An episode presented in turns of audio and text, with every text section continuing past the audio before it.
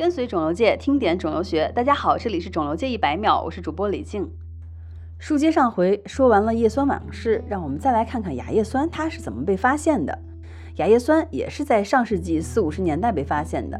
当时有人在研究肝脏组织时，发现存在着一种化学物质可以预防小鼠的贫血症状，但并不是叶酸。后来呢，他们将这种物质命名为亚叶酸，并证明了它是叶酸的衍生物。亚叶酸是叶酸的代谢产物，在体内的生理作用和叶酸相似，但是其生物利用度更高，可以更好的帮助人们合成 DNA 和 RNA 等核酸物质，从而呢促进了细胞的生长和分裂。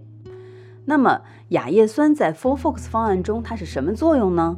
亚叶酸最早是用来降低甲氨蝶呤的毒性反应的。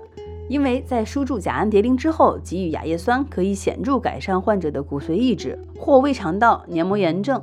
亚叶酸用在 For Fox 方案中，并不是用于救援目的，而是通过抑制 TS 与五氟尿嘧啶协同，进而呢增强了五氟尿嘧啶的抑制 DNA 合成的作用。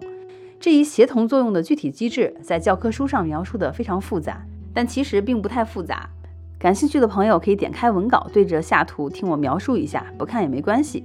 我们前面说到了五氟尿嘧啶的抗肿瘤机制，美中不足。五氟尿嘧啶的代谢物与 TS 结合是一个可分离的过程。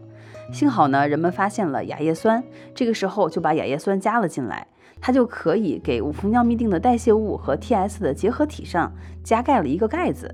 也有文献把它称为分子帽，即把 TS 和氟尿嘧啶代谢物 FDUMP 的结合体完全控制住，让结合过程变得不可逆。DNA 复制缺少原材料而陷入到了停滞增长的状态，因此亚叶酸也被称为是 TS 的稳定剂。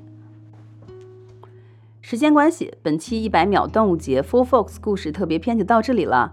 感谢八一教授对本次特别篇的倾情审教。我是李静，感谢您的收听，我们明天继续。